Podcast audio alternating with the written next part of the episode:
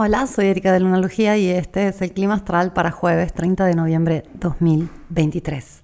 Llegamos al último día de noviembre, nos queda un mes de este año impactante y loco que es aún por un mesecito 2023. La luna transita por el signo de cáncer, aún lo va a hacer hasta mañana en la mañana en Latinoamérica y en la tarde en España, cuando pasará al signo de Leo donde se va a quedar este, por el fin de semana hasta el domingo por la noche y este, pasará a Virgo donde tenemos el cuarto menguante. Justamente la luna va ya menguando, todavía se ve gordita, llenita, pero va perdiendo luz. Y de la misma forma vamos este, en un viaje introspectivo, vamos hacia adentro, vamos a reconectar con nosotros, a hacer las cuentas, a mm, dejar atrás lo que hay que dejar atrás. Y una de las alineaciones que se va armando en el cielo es la cuadratura de Venus con Plutón. Venus se encuentra hoy en el grado 25 de Libra, Plutón en el grado 28 de Capricornio. Entonces todavía es un poco amplia, pero la luna se va a meter en el medio. Y la luna es la activadora de los aspectos planetarios, en el sentido que es la que nos traduce el cielo a nivel físico, es la que nos hace llegar la frecuencia planetaria. Es el cuerpo más cercano, es un cuerpo muy sensible y conecta con eh, la parte más sensible de nosotros. Por eso, gracias a la luna, podemos sentir lo demás que sucede ahí en el techo cósmico. Y cuando la luna ya por la noche, tarde, llegue a la posición con Plutón, eh, va a estar activando fuertemente esta cuadratura. Venus cuadratura Plutón puede ser cuanto menos incómoda. Y incómoda porque sentimos que algo se tiene que transformar, algo tiene que cambiar. Pero ¿qué hay más sagrado de la incomodidad para madurar y para crecer? Si nos, incomodamos, eh, no tenemos por qué cambiar si todo está bien así como está o nada nos molesta, eh, vamos a seguir de la misma forma. Y justamente eh, la incomodidad suele traer nuevas actitudes y las nuevas actitudes traen nuevas oportunidades. Entonces, bienvenida sea la incomodidad.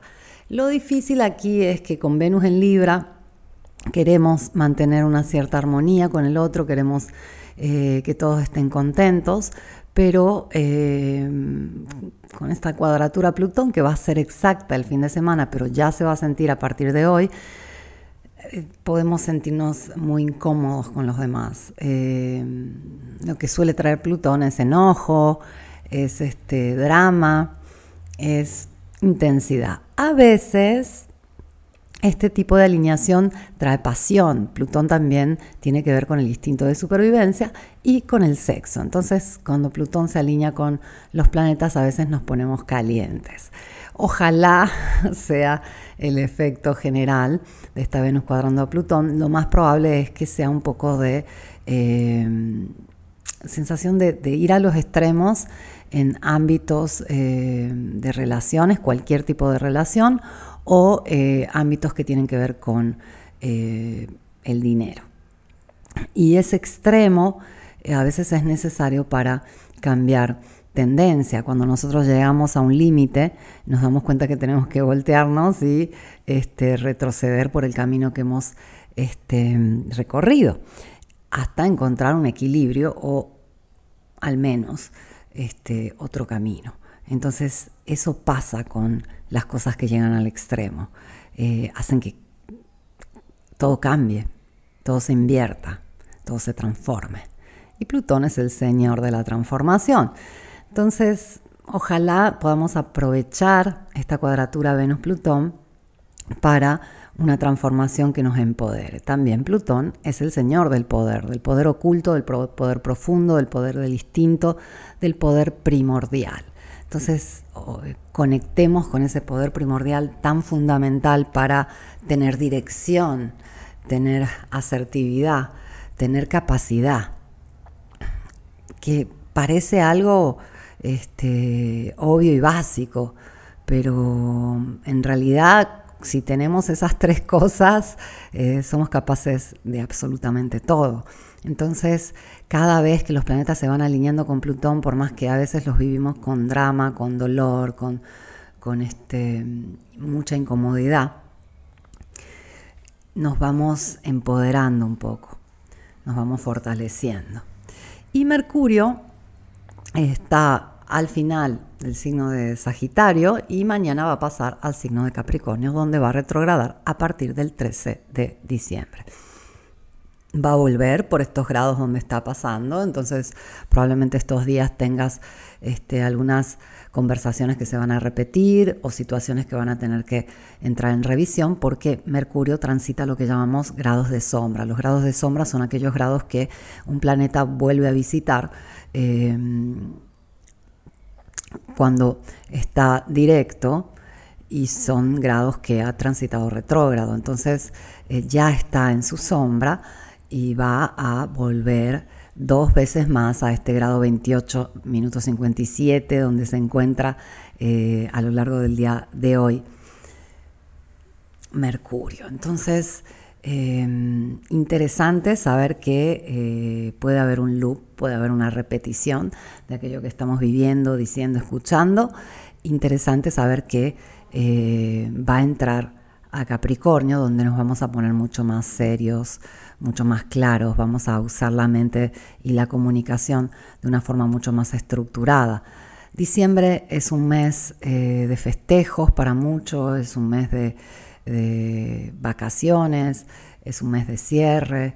Eh, igualmente es un mes donde empezamos a hacer cuentas, hacemos las cuentas de cómo nos fue este año y eh, planes para el año que viene. Entonces es un mes bisagra y es un mes bizarro, justamente por ser bisagra. Y de por sí, Sol transitando recién este, al comienzo eh, de Sagitario, está en el grado 8, eh, está eh, marcando la fase de una estación que desde el punto de vista astrológico llamamos mutable, porque muta, porque el final de una estación eh, ten en cuenta que el 21 de diciembre entra el sol al signo de Capricornio y tenemos un solsticio y empieza el verano en el hemisferio sur, el invierno en el hemisferio norte, empieza una nueva estación, entonces estamos en la adaptación de la estación actual a la siguiente estación solar. Entonces eh, estamos entrando en cambio. Y la luna nos va a ayudar mucho con esto, con su fase menguante. Te recuerdo que va a estar eh, menguando hasta el día 12 o 13 de diciembre, dependiendo de dónde te encuentres, cuando tendremos la luna nueva, hermosa luna nueva en Sagitario. Entonces, ahora son días hasta esa luna nueva para ir procesando y purificando eh, todo lo que hay en tu interior y a tu alrededor, haciendo cuentas, haciendo espacio, haciendo orden. Y es fundamental para todo aquello que quieres que llegue. Hay que hacerle espacio, hay que reservarle un lugar eh, importante, preciado. Más importante es aquello que quieres que llegue, más importante va a ser ese lugar que le das. Es como, por ejemplo, cuando decimos quiero eh, quiero una pareja, ¿no? Pero en realidad tenemos un amigo con derecho o un amante por ahí, o seguimos hablando con el ex. Eh, y en realidad, para no dejar ese espacio vacío, porque el vacío nos terroriza, eh, mantenemos el espacio lleno. Y eso hace que obviamente no haya un espacio donde puede llegar esa nueva pareja. Lo mismo pasa con todo lo demás. si yo quiero más libros, tengo que tener espacio en mi biblioteca. Si está todo saturado, es difícil que lleguen nuevos libros. Tengo que hacer espacio, regalar esos libros que no leo, que no me gustan o que no me interesan y hacerles espacio. O tratar de este, crear un nuevo espacio para más libros. Esto vale para todo. Y es peculiar cómo este, nos relacionamos con el vacío. El vacío a nivel simbólico representa la muerte, representa la nada. y cualquier cosa eh, suele ser mejor que el vacío, por más que no nos guste. Pero sin vacío no hay potencial, sin vacío no hay espacio para algo mejor. Entonces es interesante preguntarnos cómo nos relacionamos con el vacío.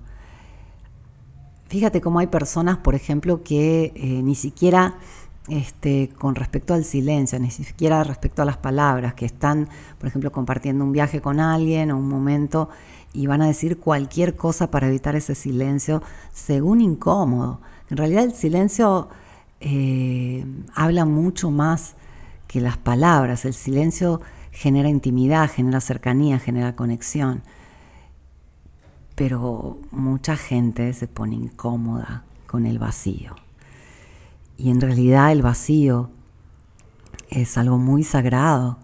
Y vamos hacia un vacío lunar, vamos hacia esa luna negra que se vacía de luz. Y justamente la luna negra es el momento que todos suelen este, pasarla un poquito mal o estar incómodos, porque nos cuesta relacionarnos con, ese vacío. Y es natural que, obviamente, el, miedo intrínseco, el miedo este, profundo de cualquier ser humano es la muerte. Ese miedo es algo que es totalmente natural, ¿no?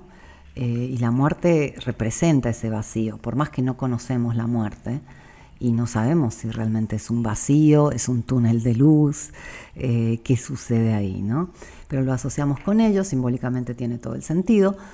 El tema es qué tanto podemos tolerar, sea la incomodidad que requiere el crecimiento, sea el vacío que se necesita para una mejora, para que llegue algo nuevo, para que llegue algo soñado. Te dejo con estas reflexiones, te invito a que te amigues con el vacío y con la incomodidad. Te agradezco por haberme escuchado y vuelvo mañana con el clima.